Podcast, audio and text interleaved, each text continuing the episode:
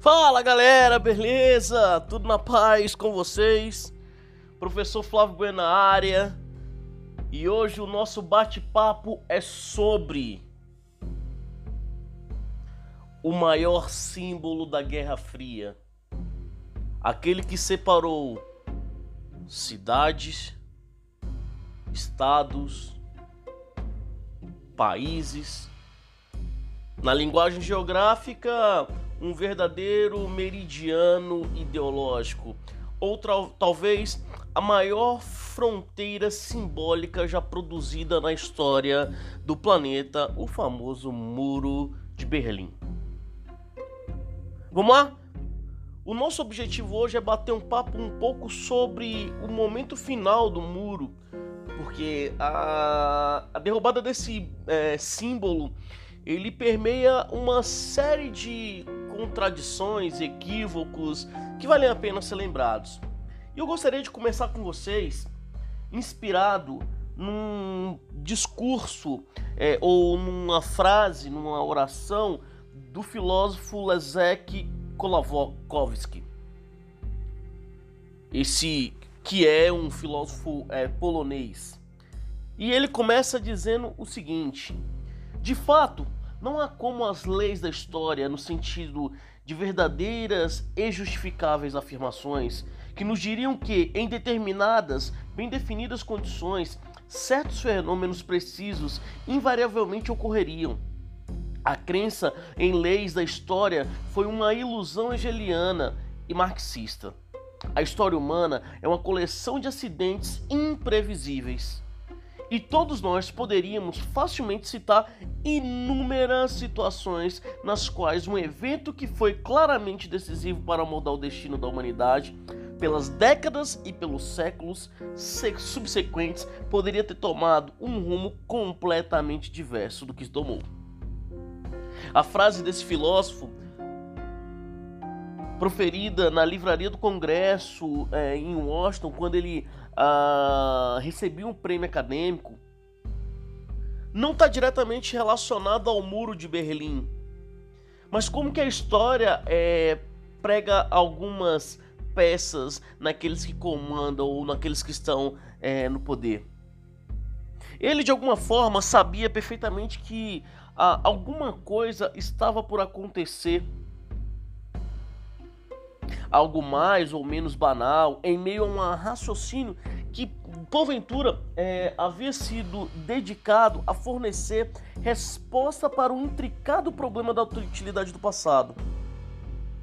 E é engraçado que é, esse filósofo, o Kalakovsky, ele havia sido uh, um comunista na juventude, e duas circunstâncias faziam sua palavra soar como qualificado. Primeiro, a sua própria origem, né?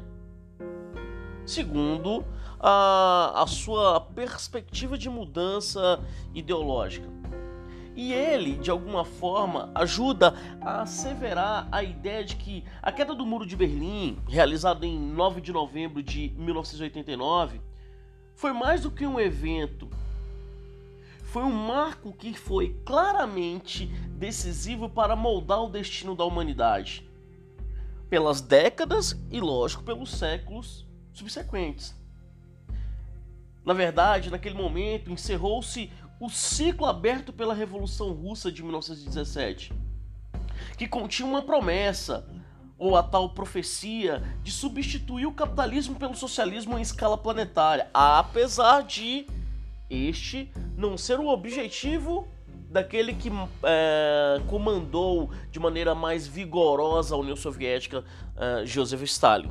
Lembrando que quem pensava nessa revolução do todo poder aos soviéticos, trabalhadores do mundo inteiro univos em termos de Estado, eram Trotsky e Lenin. Stalin não.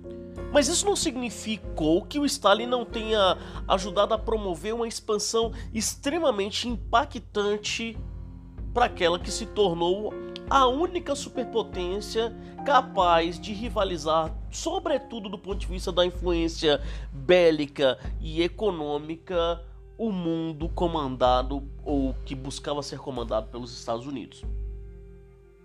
É interessante que é, era inevitável inevitável, como o próprio socialismo se revelou, no terreno factual,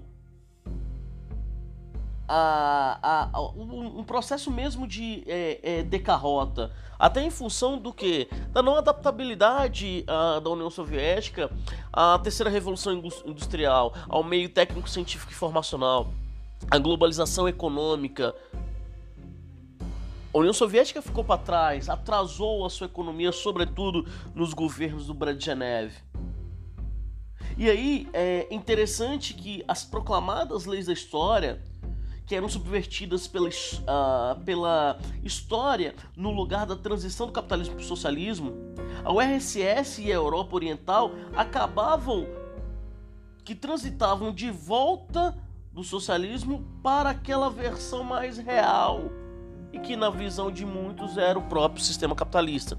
E essa transição com perestroika, com glasnost, com a, a, escolha de Gorbachev para comandar a sociedade soviética, ela acabou por gerar uma série de problemas.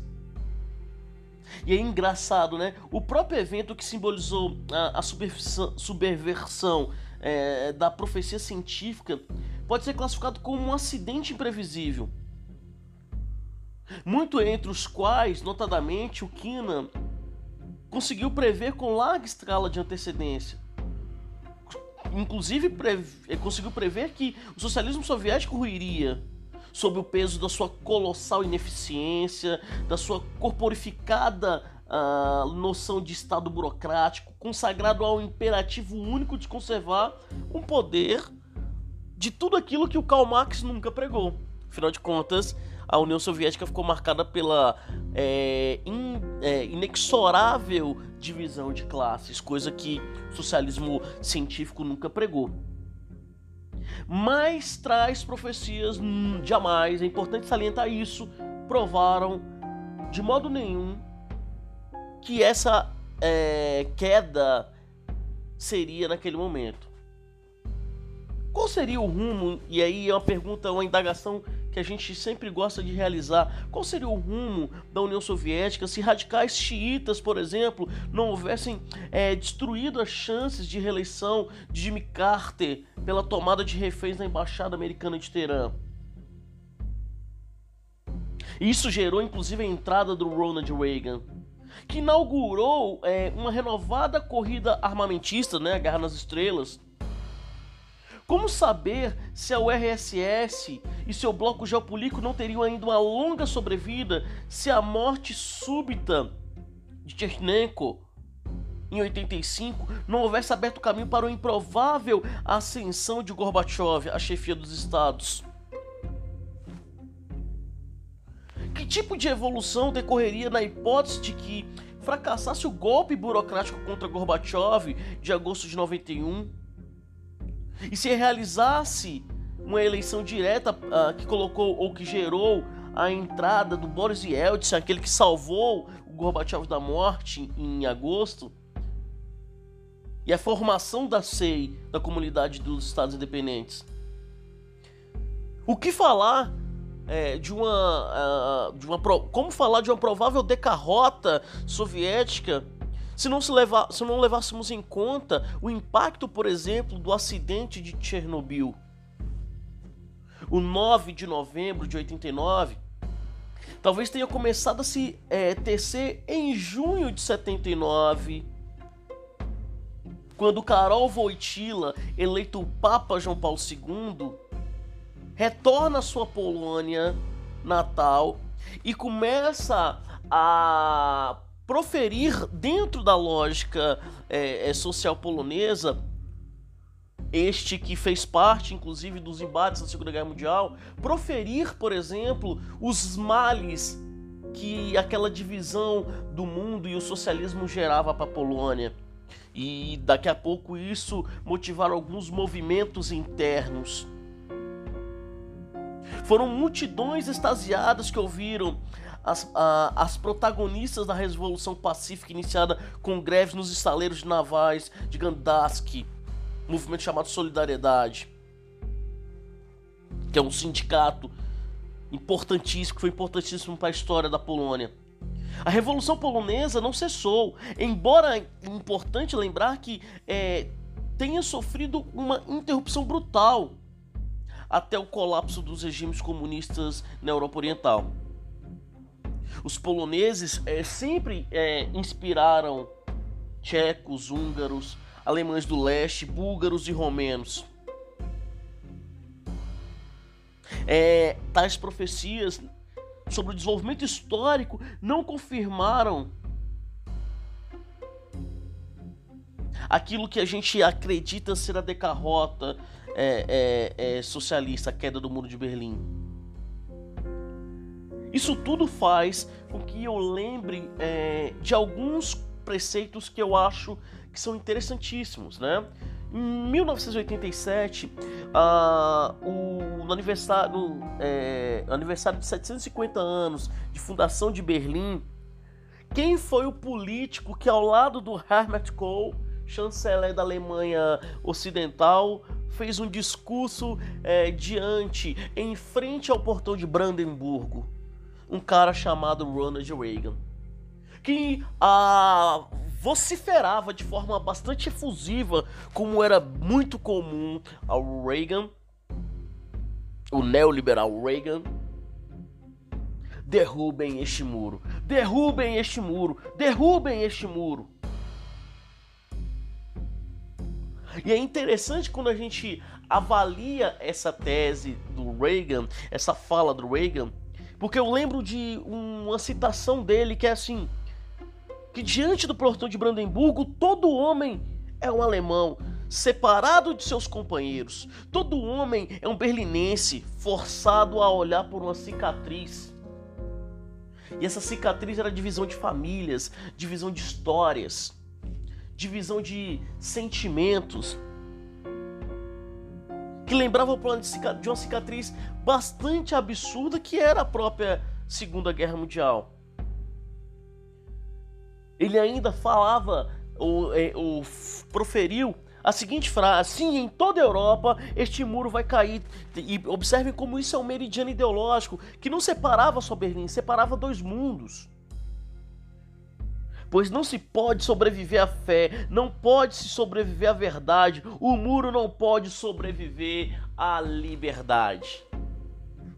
E é engraçado que tais falas acabavam por vender também uma política inaugurada pela Margaret Thatcher pelo Ronald Reagan. A política neoliberal, a política do Estado mínimo, a política da privatização. E tem um, um, alguns episódios que são é, deveras importantes quando a gente é, bate um papo sobre a queda do Muro de Berlim dentre os quais nós citamos, por exemplo, a aproximação, a proximidade mesmo entre Reagan e Gorbachev. Tem uma frase, inclusive, do, ah, do Reagan, ah, uma cena do Reagan junto com recebendo Gorbachev em Nova York, né? Perdão, em Washington, mas depois ah, em Nova York, na, na Assembleia Geral das Nações Unidas, que ele fala assim: esse cara ri.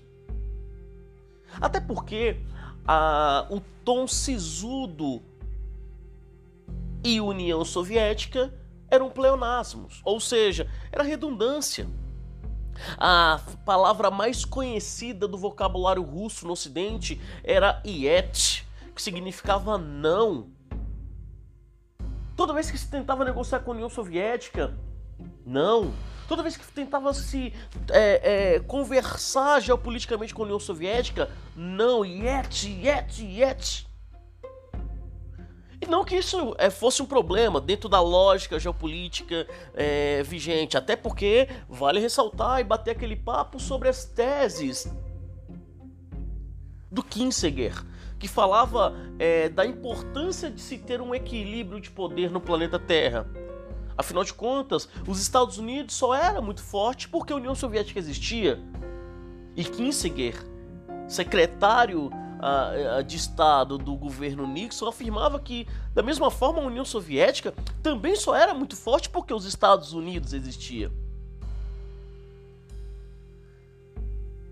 E de alguma forma, o Gorbachev, na visão sobretudo dos russos ou dos soviéticos, ele cedeu ao ponto de, ao promover as reformas necessárias, a perestroika, o glasnost ou glasnost, ele de alguma forma enfraquece aquilo que na visão, na visão é, do soviético é muito forte, a unidade decisória do poder geopolítico. Com todos os defeitos que tinha, que, que, que a União Soviética politicamente é, é, possuía, a unidade até era uma das grandes marcas, até por conta da criação é, da Cominform, do próprio Pacto de Varsóvia. Então esses detalhes são fundamentais para a gente entender por que, que o muro cai. Porque de alguma forma, ao permitir a, a entrada das multinacionais é, no território, com a perestroika, com a reforma econômica, as empresas locais se enfraquecem.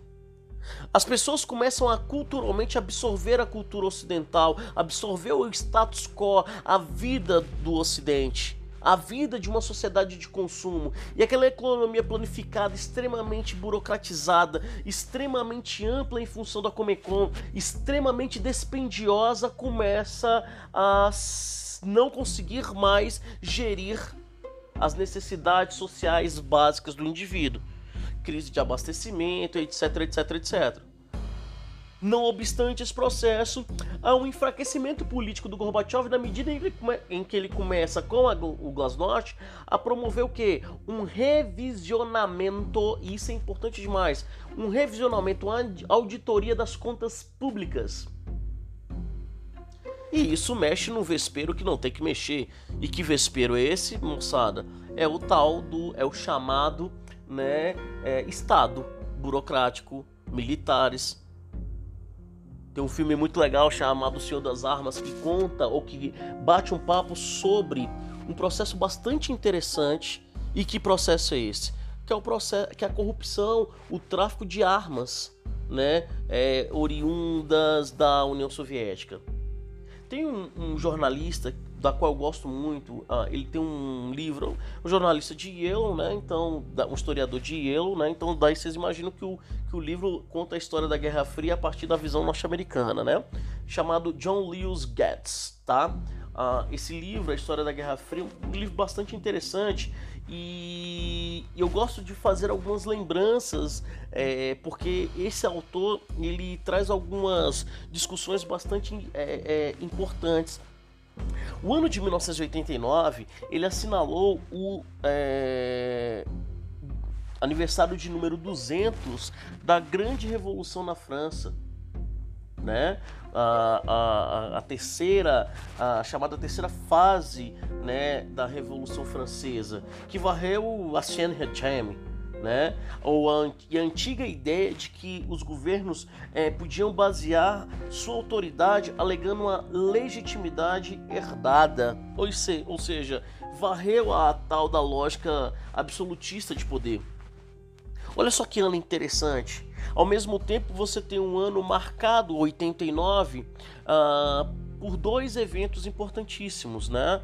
89 por exemplo, você tem o massacre da Praça da Paz é, é, Celestial, lá na China, nesse socialismo que se revisitou uh, e se revi, é, que, se teve, que se promoveu mesmo um processo de revisão antes mesmo da União Soviética, com Deng Xiaoping, né? E ao mesmo tempo, uh, o, o, ano de 1989 é, é um ano que marca a mudança ou a imposição de políticas neoliberais nos países pobres, que começam a questionar isso. A primeira eleição democrática do Brasil em 89, né, pós a primeira eleição democrática pós ditadura, né, com a eleição do Fernando Afonso Collor de Mello, um neoliberal. Então é um ano bastante interessante. É, é, vejam, é, justamente quando ocorriam as comemorações uh, do aniversário 200 da Revolução, outra revolução no leste europeu varriu o, o conceito, de certa forma novo, de que os governos podiam basear sua legitimidade em uma ideologia que alegava conhecer a direção da história.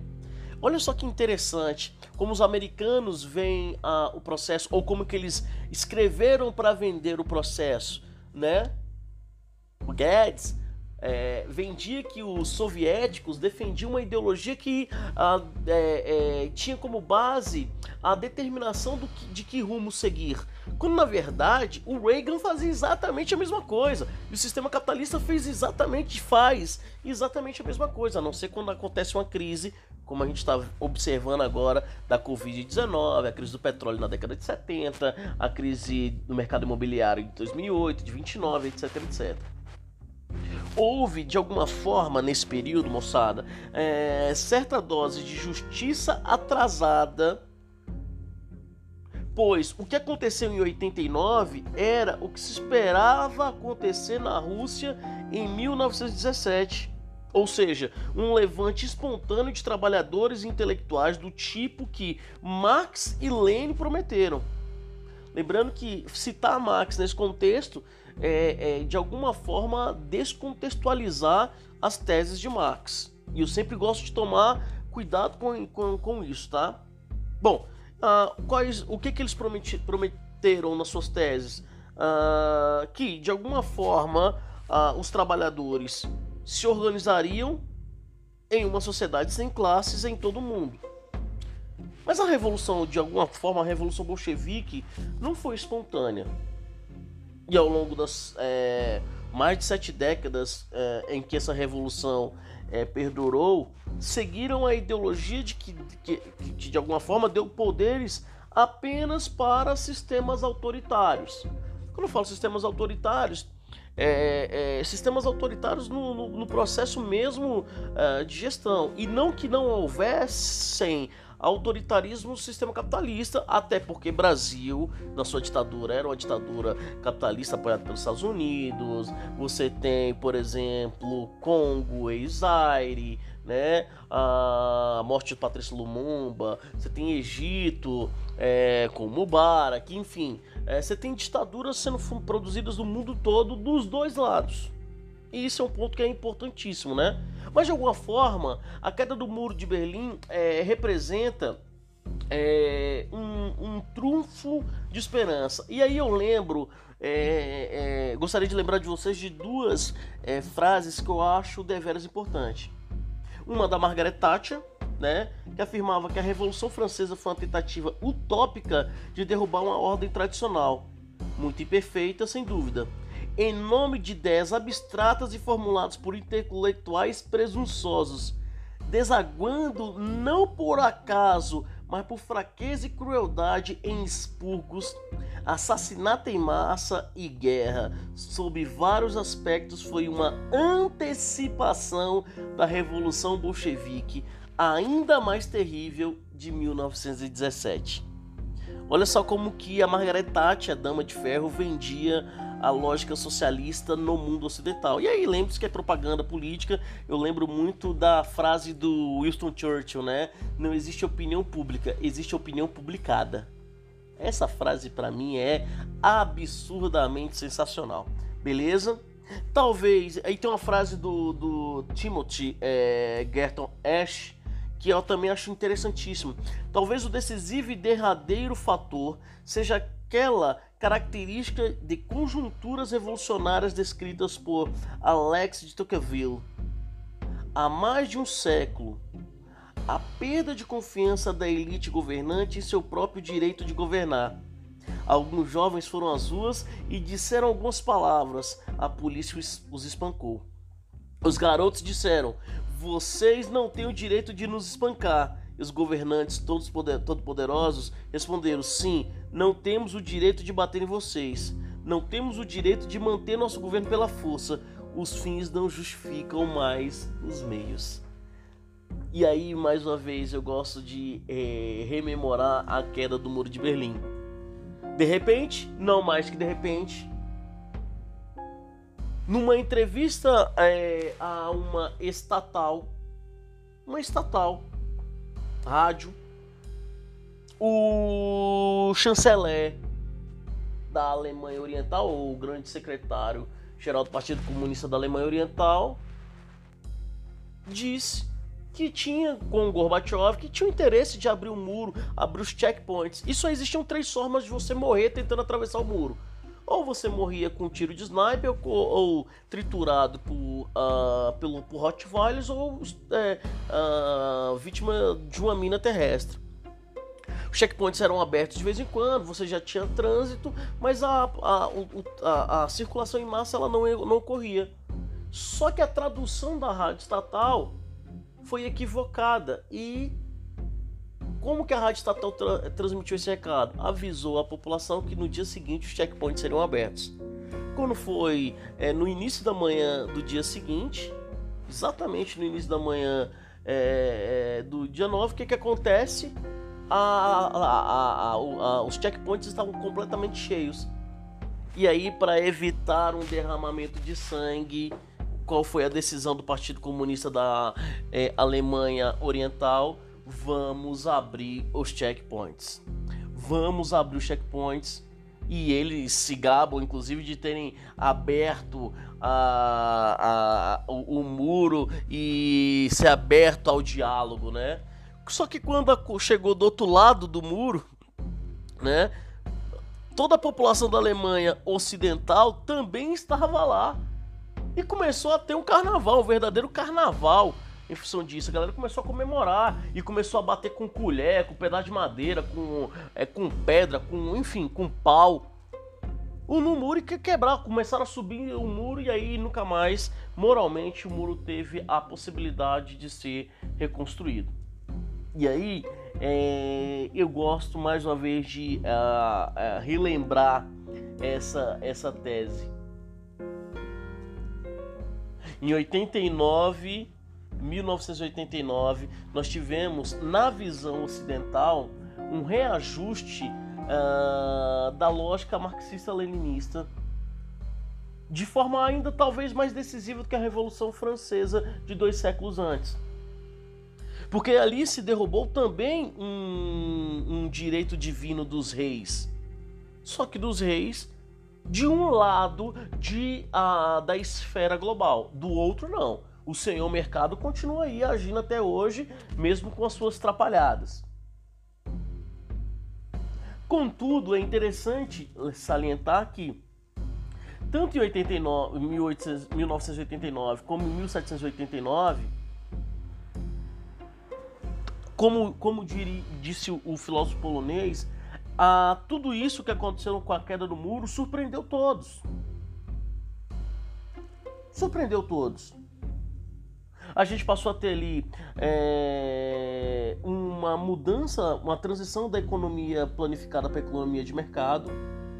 Alguns impasses, porque existiam indignações. A Rússia nunca mais voltou a ser a mesma, por exemplo. É um país hoje que é considerado um país emergente por conta do fracasso econômico pós-fim da União Soviética né? A indignação com as economias dirigidas uh, do leste europeu em elevar o padrão. Você tem Iugoslávia entrando em colapso. A lenta migração é, é, de poder, até hoje isso é um problema, vi de Putin. O surgimento inesperado de padrões de independentes independente julgamento morais, por exemplo, a, a, questão da violência contra certas comunidades, certos grupos sociais nessa região. E aí você tem, logicamente, o Reagan e Thatcher dramatizando essa situação, né? E com o advento da globalização uh, e com o cinema, eu lembro muito de um filme chamado é, Rock 4, né? Uh, com o, o Sylvester Stallone e o Dolph Lundgren, né? O Draco versus o Rock. O Rock vai lutar contra o Draco depois do Draco ter matado o Apollo Creed, o maior ídolo do esporte é, é, norte-americano. Vai lutar em Moscou velhos, sabe qual a possibilidade de um norte-americano ser ovacionado numa luta contra o soviético dentro de Moscou, em que o cenário era apenas soldados militares do Exército Vermelho? Jamais. Mas é, vejam, o Rock 4 foi transmitido, foi é, é, visto por quantas, quantas pessoas no mundo?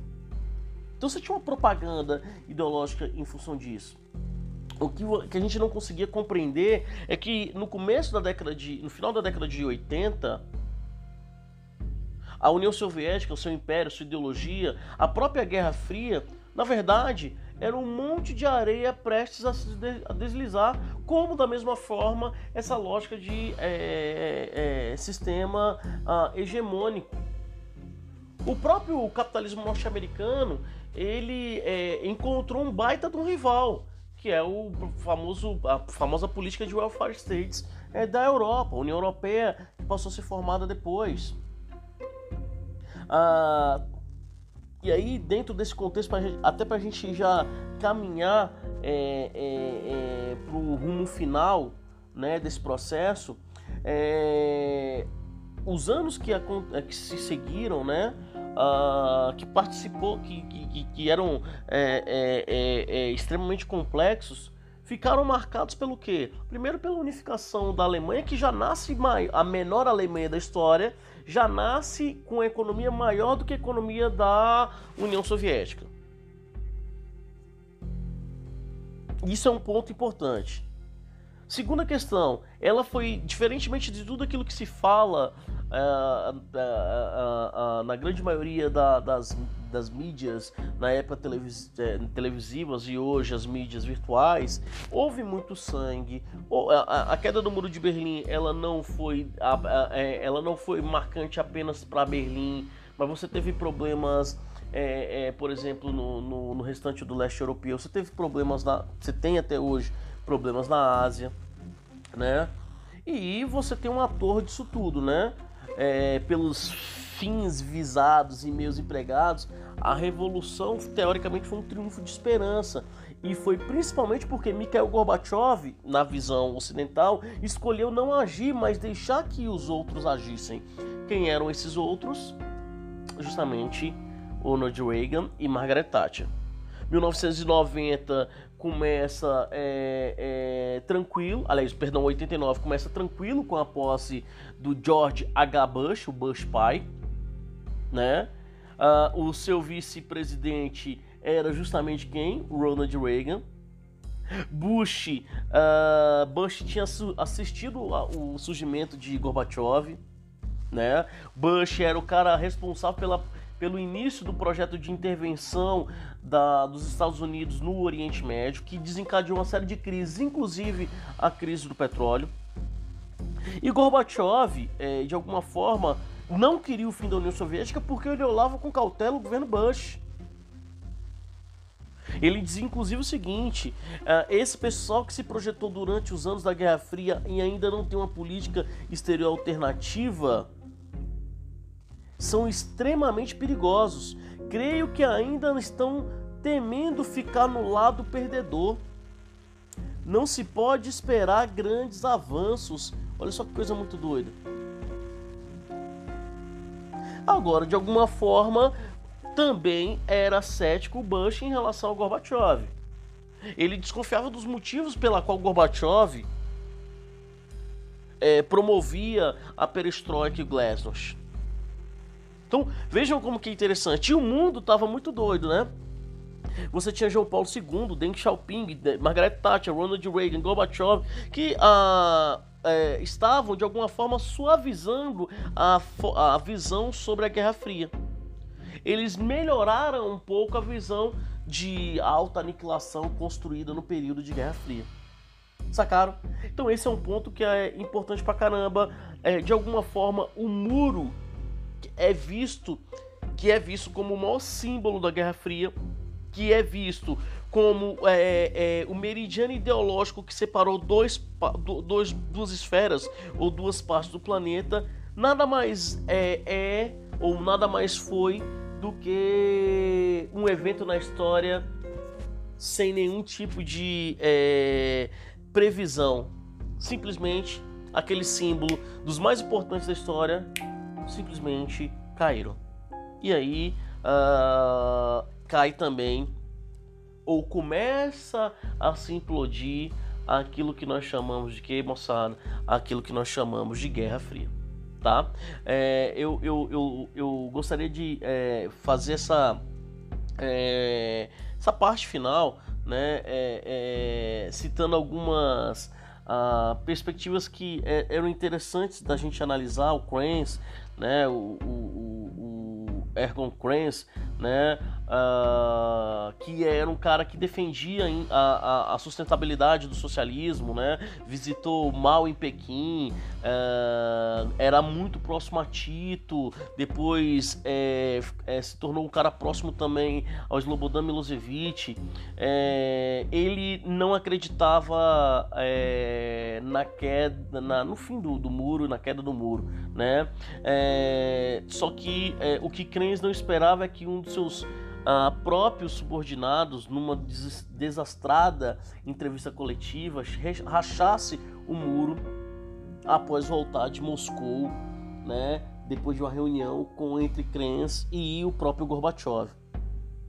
Uh, inclusive, tentou manter ainda sua decisão no 9 de novembro, tá? Uh, mas uh, era tarde demais. Ele relaxa, mas não abole né, o muro, né, ou as regras que limitavam as viagens ao Ocidente, tá?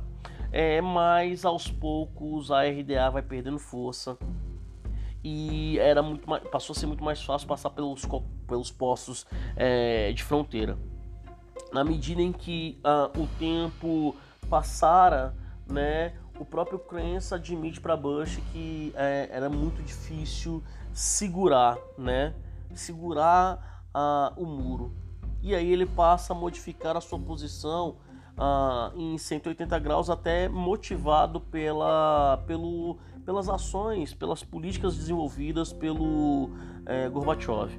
E aí, é, dentro desse contexto, o próprio Krenz reafirma, é, pouco antes do, do muro vir abaixo, que ninguém podia ignorar os múltiplos contratos humanos entre os dois estados alemães. É engraçado, né? Como se pode atirar em alemães que atravessam a fronteira para se encontrar com outros alemães do outro lado?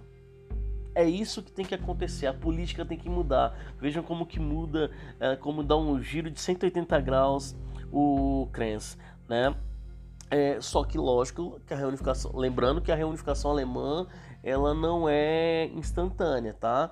É, e tinham muitas diferenças, né? Uh, ele, o Kohl, inclusive, queria uh, e o próprio Bush, aliado pelo Bush, queria ter a certeza de que Gorbachev hum, é, faria um acordo uh, que garantisse o futuro da Alemanha unificada, como tinham feito é, é, antes, né? Stalin, Roosevelt, depois quebrado pelo Truman e pelo Stalin, né?